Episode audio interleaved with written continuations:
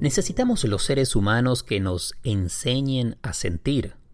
Y de ser así, estamos recibiendo la educación adecuada. Yo soy Eli Bravo y esto es cuestión de práctica.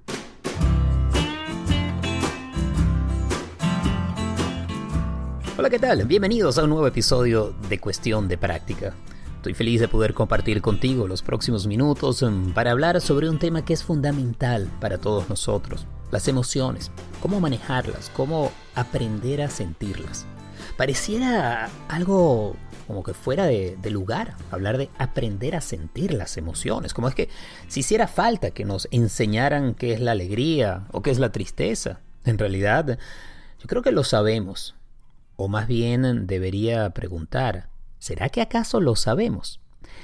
En muchas de las actividades que realizo, especialmente en los talleres de mindfulness, un comentario que suelo recibir es, eh, a mí nadie me enseñó esto. Yo no aprendí en casa el tema de las emociones. O incluso aparece ese comentario, ¿no? En casa no había espacio para las emociones. Se pensaba mucho o se hablaba mucho, pero de sentir, mm, ese tema estaba como fuera de lugar. Y la verdad es que si bien cada generación tiene sus características, no es, eh, digamos, un invento decir que mm, para muchas generaciones pasadas el tema de lo emocional era o mal visto o quizás reprimido, no era considerado de buena educación o podía lucir como asunto de débiles, especialmente para nosotros los hombres. Pero como nos ha demostrado la ciencia y todas las investigaciones que se han realizado en los últimos tiempos, las emociones son fundamentales. Fundamentales para entender nuestro mundo interno, pero sobre todo para dirigir y modular el tipo de acciones, incluso de pensamientos que albergamos. Así que cuando estamos hablando de emociones, estamos hablando de uno de los componentes más importantes de la mente, de la psique humana, y aprender a entender manejar, incluso a sentir las emociones eh, es muy importante. Hoy estaré conversando con Pilar Sordo. Ella, como escritora, psicóloga y divulgadora, ha escrito un libro fabuloso que va en torno a la educación y el tipo de educación que recibimos, sobre todo en América Latina, eh, en torno a este tema emocional. Pero eso viene en breve. Lo que quisiera hablar en este preámbulo tiene que ver con la importancia de escuchar nuestras emociones, de realmente sentirlas, incluso de no juzgarlas. Dentro de el mindfulness y la psicología budista, una de las cosas mm, que buscamos cultivar es una relación sana con nuestras emociones.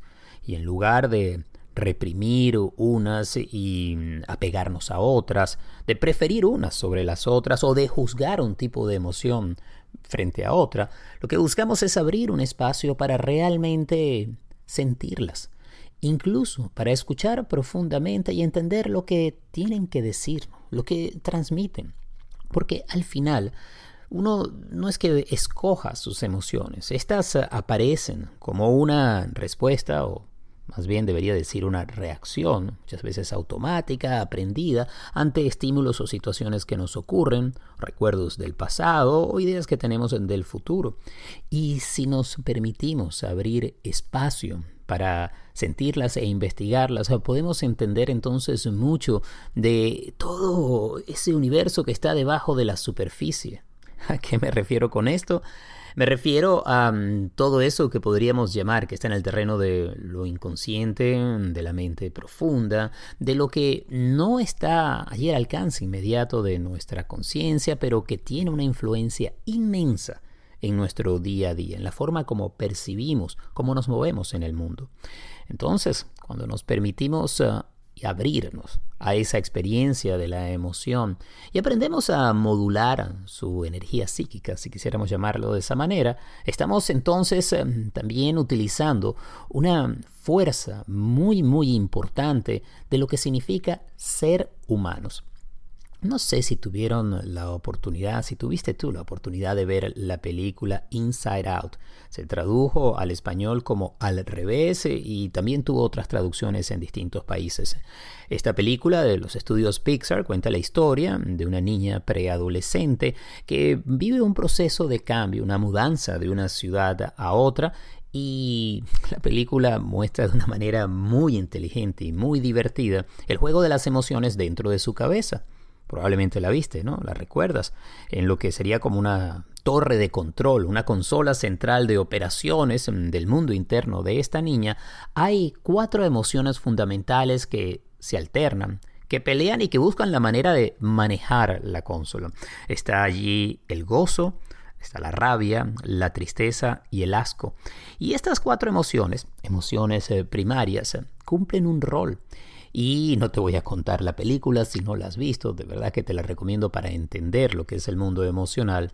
Pero una de las cosas interesantes es eh, ver cómo una emoción trata de prevalecer sobre la otra y al final se descubre que todas las emociones tienen su rol, tienen su función, que son importantes en nuestra vida.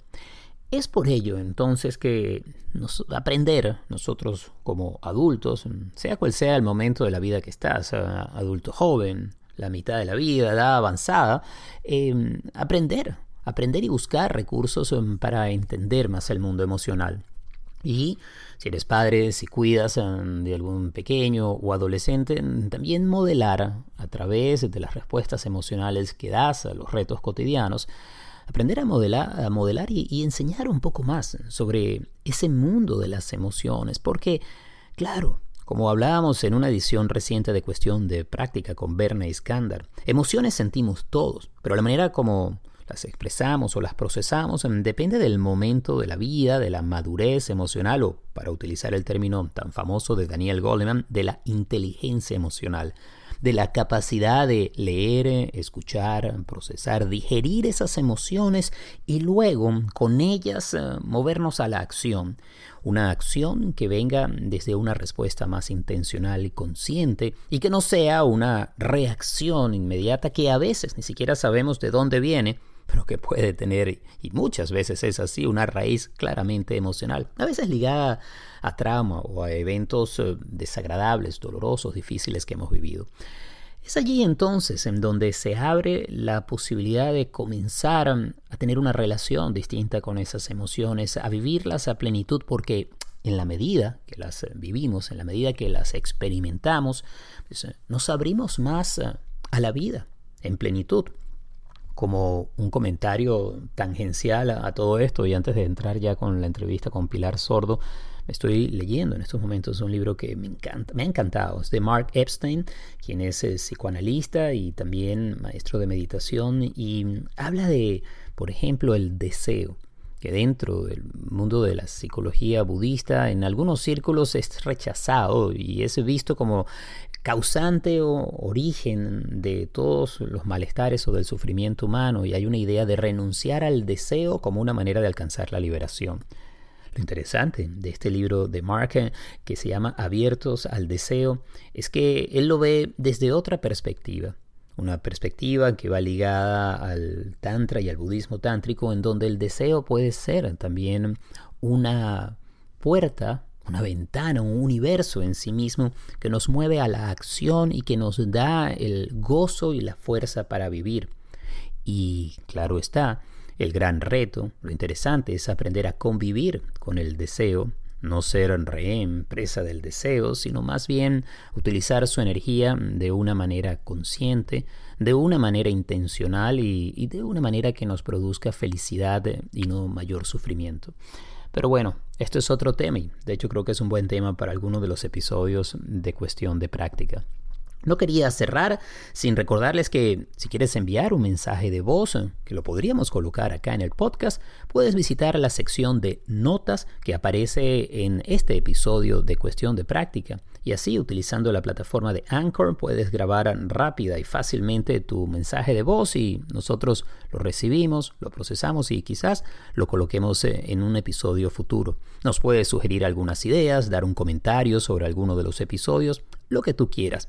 Y también aprovecho para invitarte a mis redes sociales, Eli Bravo Oficial en Facebook e Instagram y a mi página web que es elibravo.com.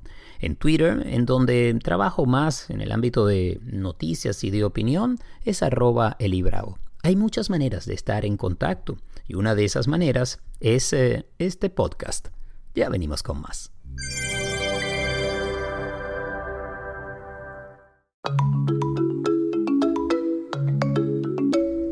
Para hablar sobre este mundo de las emociones eh, que muchas veces he traído para ustedes en cuestión de práctica, que de buena manera es eh, el trabajo que yo realizo día a día con tanto mi trabajo como terapista como también como escritor. Me encanta darle la bienvenida a cuestión de práctica a una mujer que se ha encargado de escribir, de estudiar, pero sobre todo de divulgar estos temas eh, en América Latina y podemos decir ya hoy en día en el mundo. Sus libros son auténticos bestsellers.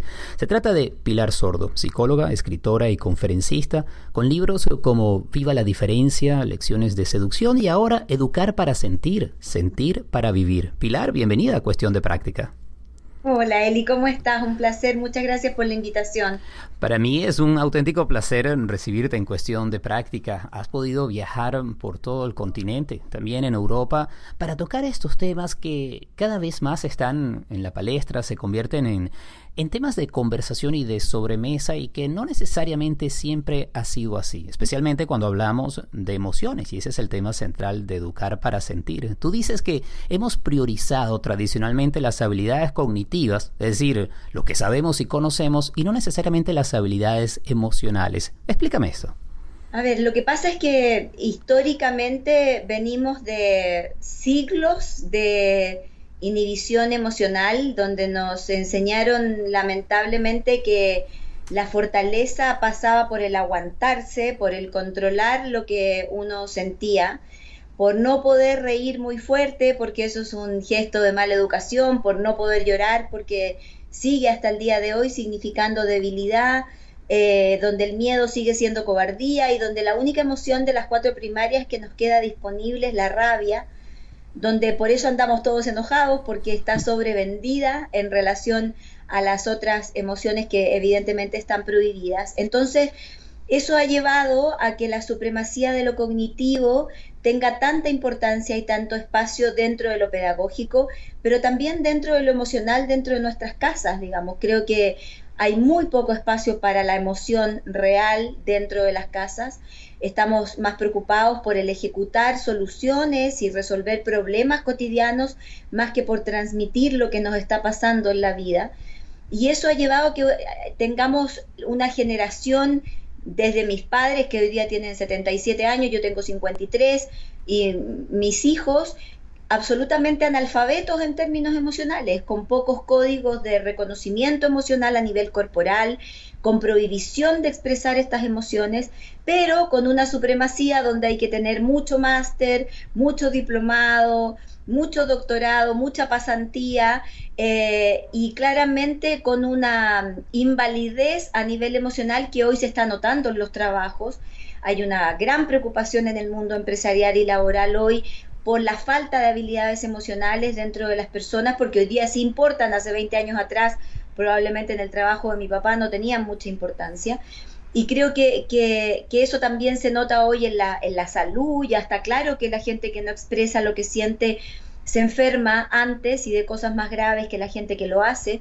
Por lo tanto, ya hay información a nivel cultural que nos está obligando a cambiar este paradigma, que nos está obligando a pensar que ya está bueno de no decir lo que sentimos, que la fortaleza pasa necesariamente por la vulnerabilidad, por el decir, por tomar contacto con la imperfección del ser humano y no con esta pretensión idealista de hacer todo perfecto. Hmm, sí, a veces de, ser perfectos o de querer ser unos santos y, y, eso nos hace desconectarnos efectivamente de la emoción.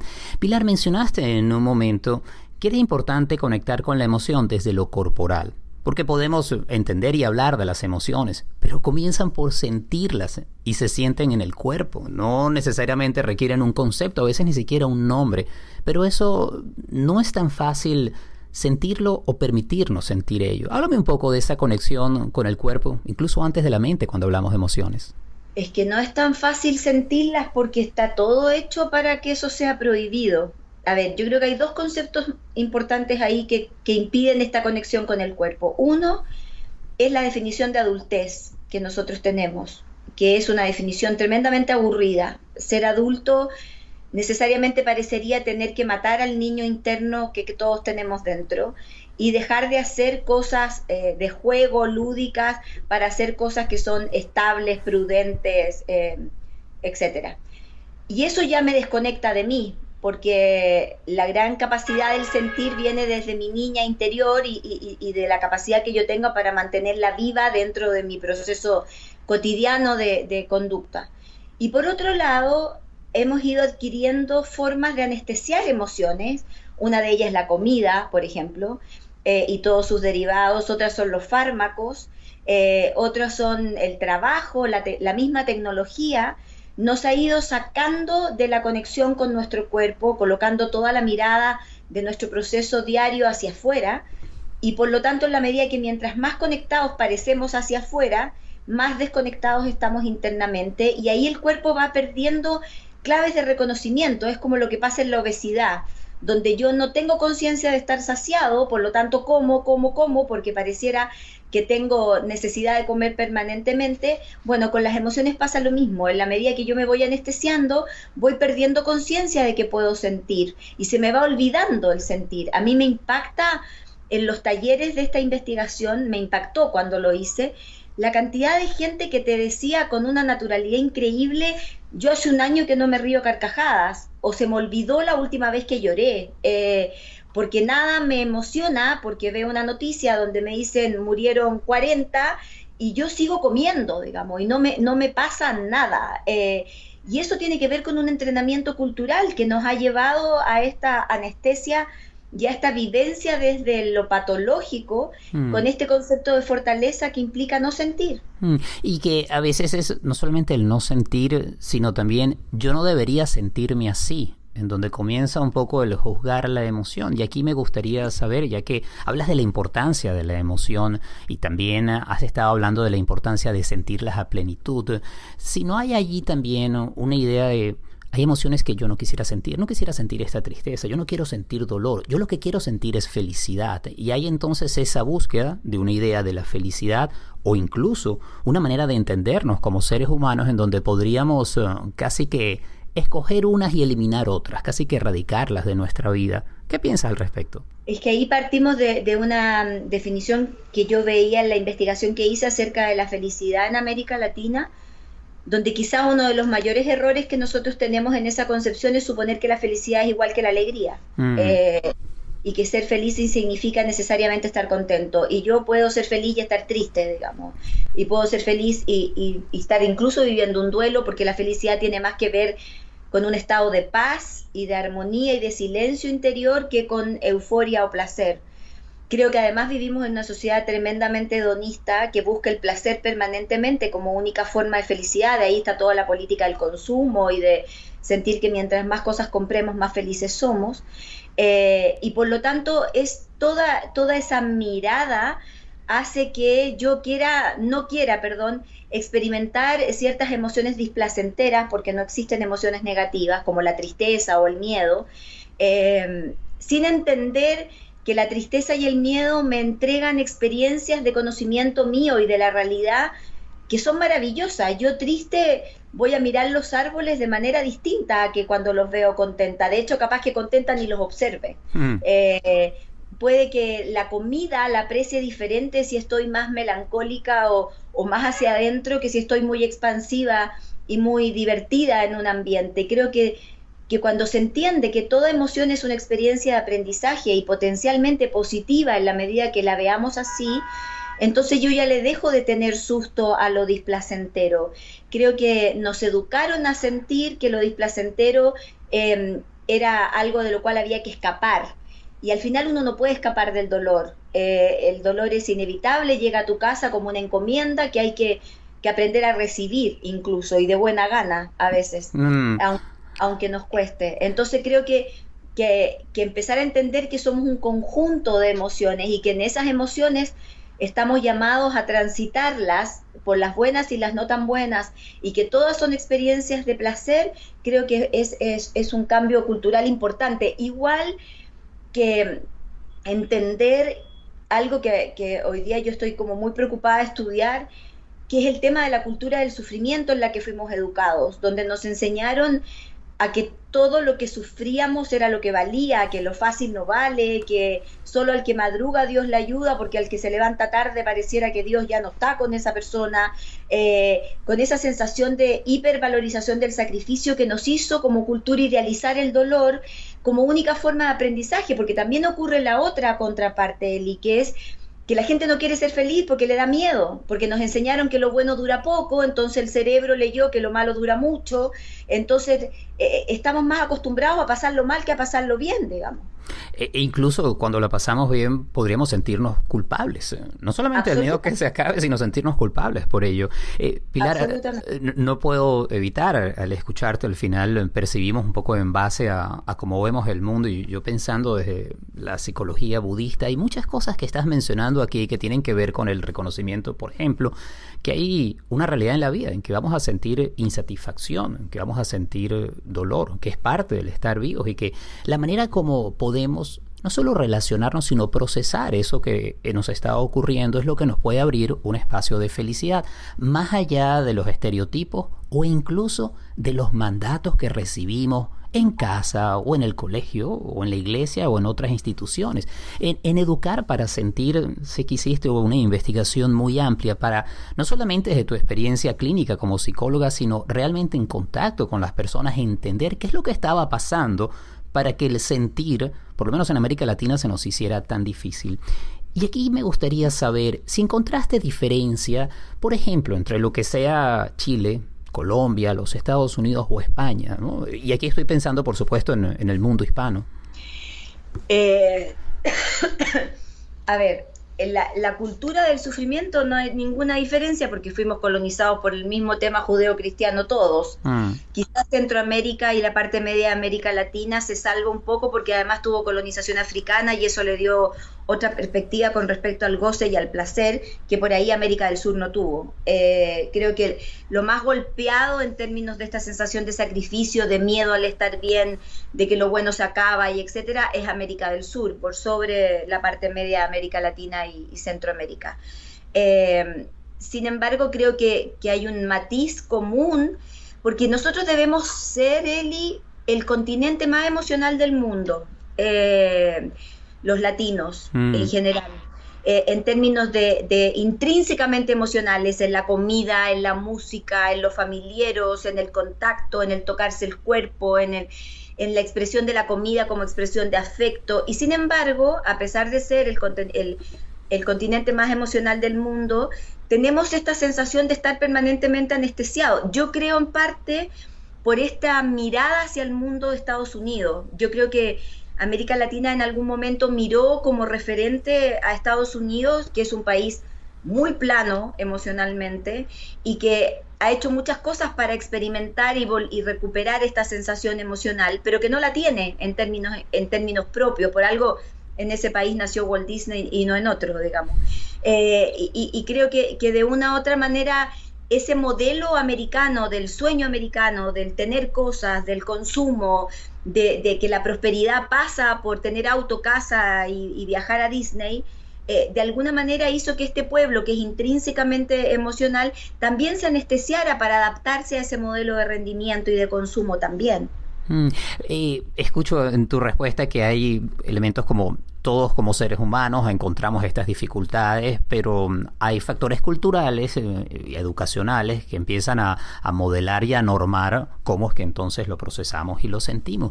Y si estando acá en los Estados Unidos, una de las cosas que he visto claramente es que sí, hay ese deseo de reconectar con las emociones, de plantearse otra manera, no solamente de vivir, sino sobre todo de enseñar estos temas de la inteligencia emocional, por darle el término de Daniel Goldman, de otra manera a, nuestros hijos, ¿no? Es como un vamos a repensarnos para ayudar a los más pequeños a que ellos también se puedan entender de otra manera y quizás romper esa transmisión generacional de una serie de valores que traemos. En ese sentido, creo que educar para sentir, sentir para vivir es uno de esos libros que invita a todo el mundo primero a revisarse a sí mismo para luego comenzar a ver a las siguientes generaciones, ¿cierto? Ah, tal cual. Es, es una invitación a la autoeducación emocional primero, a cambiar estos mandatos y estos paradigmas que nos tienen llenos de miedos, de culpas y de, y de sanciones eh, y para después entonces estar preparados para, habiendo cambiado esas definiciones, estar preparados para las generaciones que vienen. Mm. He escuchado de muchos amigos chilenos que, eh, digamos, esto, como decías tú, además que en América del Sur se hace muy fuerte, pues, que, estos temas de, de, la represión estaban muy presentes y me pregunto hasta dónde la política o la religión influyeron en eso.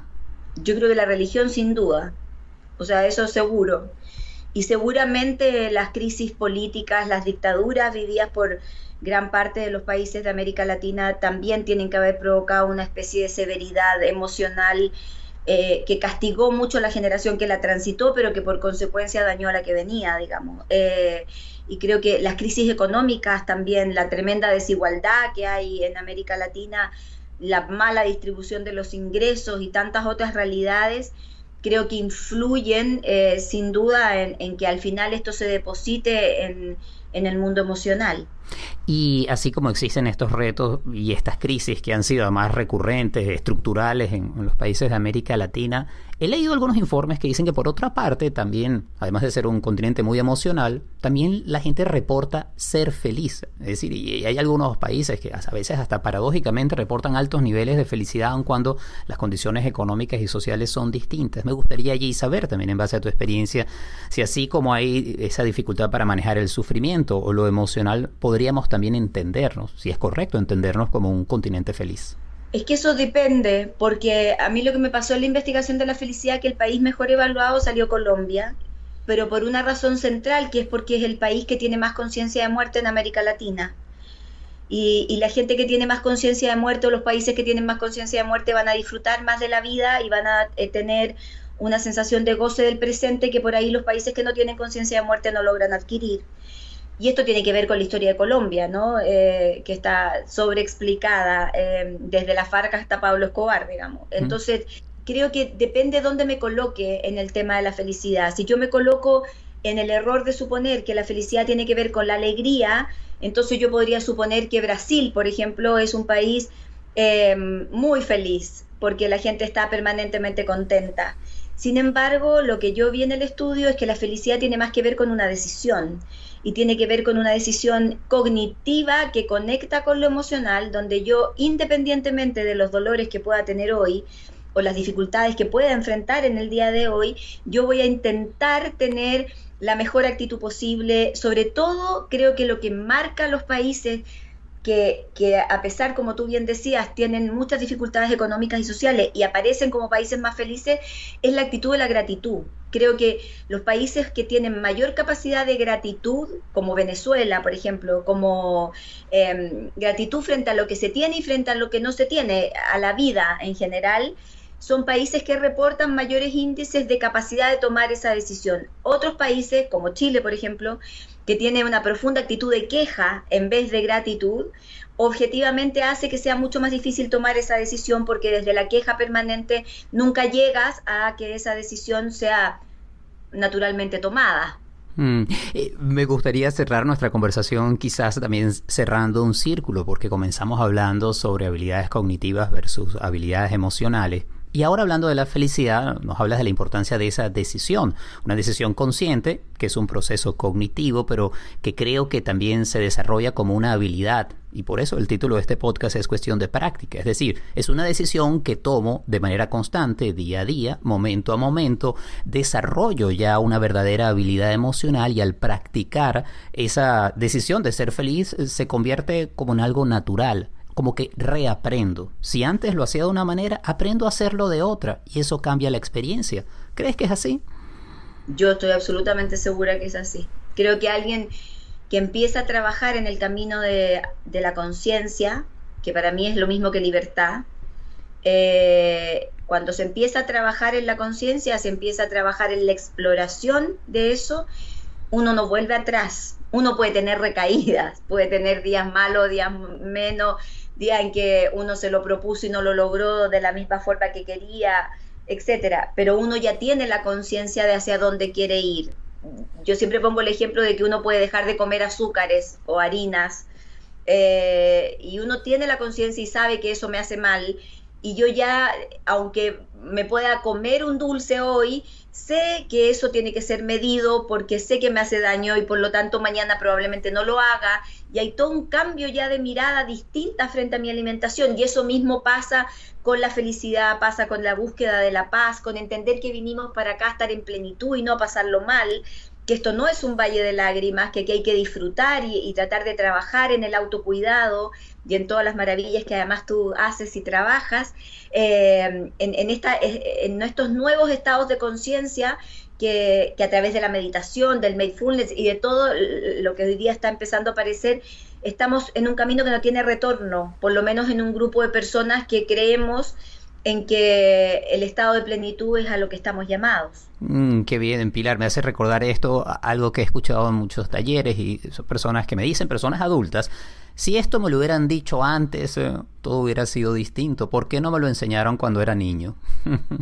y yo creo que eso, si la meditación, si el yoga, si el contacto con el silencio, si se enseñara desde la primaria, eh, creo que tendríamos otros seres humanos eh, que a lo mejor igual podrían aprender inglés y, ser cognitivamente hábiles, pero que emocionalmente estarían tremendamente capaces para poder enfrentar la vida que les toque enfrentar, con todos los desafíos que además tiene la modernidad, con los cambios climáticos, con haber pensado que ya habían temas que estaban recontra tratados en el mundo, como los derechos humanos, y resulta que hoy día hay países que casi los cuestionan.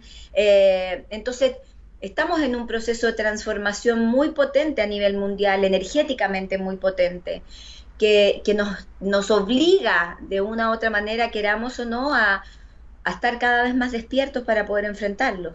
Y en ese proceso, libros como Educar para Sentir, Sentir para Vivir y el trabajo que has realizado durante años ha sido muy importante. Pilar, qué placer haber podido conversar contigo y será hasta una próxima oportunidad. Ojalá, cuando tú quieras, cuando tengas ganas y del tema que tengas ganas, si es que yo lo he investigado y te puedo aportar, encantada de la vida de poder conversar contigo, Eli. Espero conocerte personalmente, además en algún momento y que este contacto virtual se pueda transformar en un abrazo real, que son los que yo prefiero. Oh, yo también, esos abrazos conscientes. Y será así, porque estaré en tu presentación en Miami dentro de pocos días, así que allí nos encontraremos. ¡Ay, maravilloso! ¡Qué buen regalo me acabas de dar! Muchas gracias. Ahí nos abrazamos 10 segundos que dicen que tienen que durar los abrazos para para desbloquear y transmitir energía. Así que te voy a cobrar el abrazo. Ah, pues bien, entonces serán unos 10 segundos de felicidad. Muchas gracias.